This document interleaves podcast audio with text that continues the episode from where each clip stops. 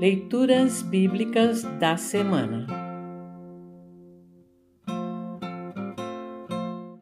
O trecho do Evangelho para o 18º domingo após Pentecostes está registrado em Marcos 9, 38 a 50. Para compreender melhor esse trecho, ouça esta breve introdução. O Evangelho de Marcos é o que mais registra ações milagrosas de Jesus. Os milagres, contudo, não são o centro do Evangelho de Marcos, que registra as memórias do apóstolo Pedro sobre a vida e a obra do Salvador. Os ensinos de Jesus no trecho a seguir são surpreendentes e sempre atuais. Os discípulos foram chamados por Jesus para aprenderem junto e espalharem o Evangelho.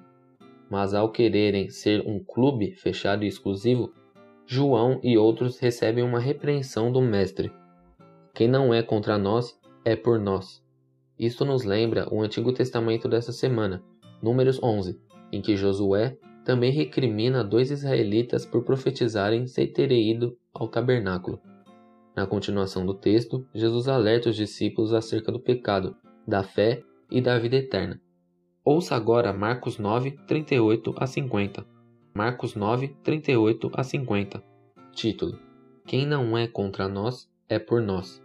João disse: Mestre, vimos um homem que expulsa demônios pelo poder do nome do Senhor mas nós o proibimos de fazer isso porque ele não é do nosso grupo. Jesus respondeu: Não o proíba, pois não há ninguém que faça milagres pelo poder do meu nome e logo depois seja capaz de falar mal de mim. Porque quem não é contra nós é por nós. Eu afirmo a vocês que isto é verdade. Quem der um copo de água a vocês porque vocês são de Cristo, com toda certeza receberá sua recompensa. Título: O perigo do pecado. Jesus continuou: Quanto a esses pequeninos que creem em mim, se alguém for culpado de um deles me abandonar, seria melhor para essa pessoa que ela fosse jogada no mar, com uma pedra grande amarrada no pescoço.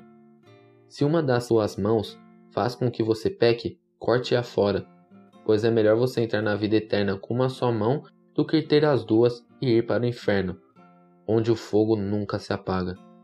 Ali os vermes que devoram não morrem e o fogo nunca se apaga. Se um dos seus pés faz com que você peque, corte-o fora, pois é melhor você entrar na vida eterna aleijado do que ter os dois pés e ser jogado no inferno. Ali os vermes que devoram não morrem e o fogo nunca se apaga.